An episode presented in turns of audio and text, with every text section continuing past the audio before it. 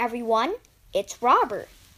Today I will read a story called The Berenstain Bears' New Pup by Stan and Jan Berenstain. One day, Mama and the cubs went to Farmer Ben's farm. They were there to buy some fresh eggs. Look, said Brother, there is a sign on Farmer Ben's barn door. The sign said, Pups for sale. Hmm, said Mamma. Farmer Ben's dog, Queenie, must have pups. Oh, Mamma, said Sister, may we have one? May we? May we? Please?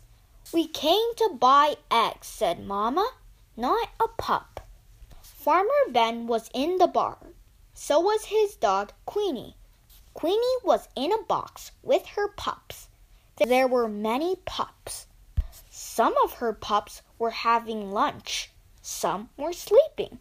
One of them was playing with a piece of straw.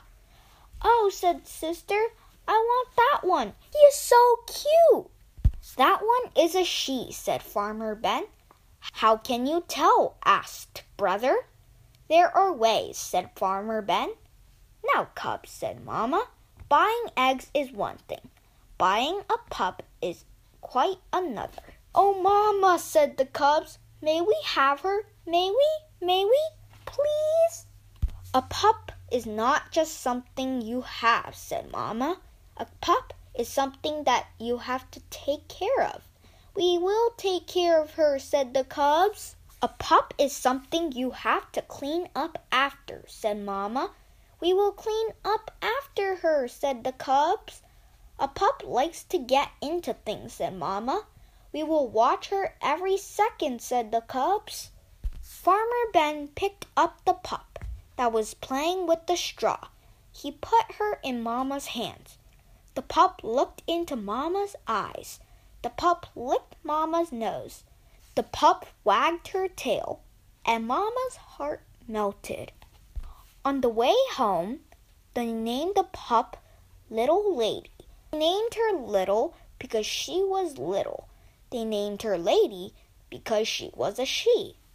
Yum, said Papa when they got home. A dozen farm fresh eggs. And one farm fresh pup, said Sister. Mamma was right about Little Lady. She did have to be cleaned up after. She left the puddle in one corner and a calling card in another. And she did like to get into things. She got into Mama's baking flour.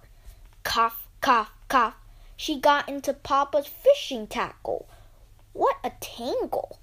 She got into Farmer Ben's farm fresh eggs. What a mess! Hmm, said Mamma. I am going back to Farmer Ben's. You are not going to take little lady back to Farmer Ben's, cried Sister. No, said Mamma. I am just going to get another dozen eggs.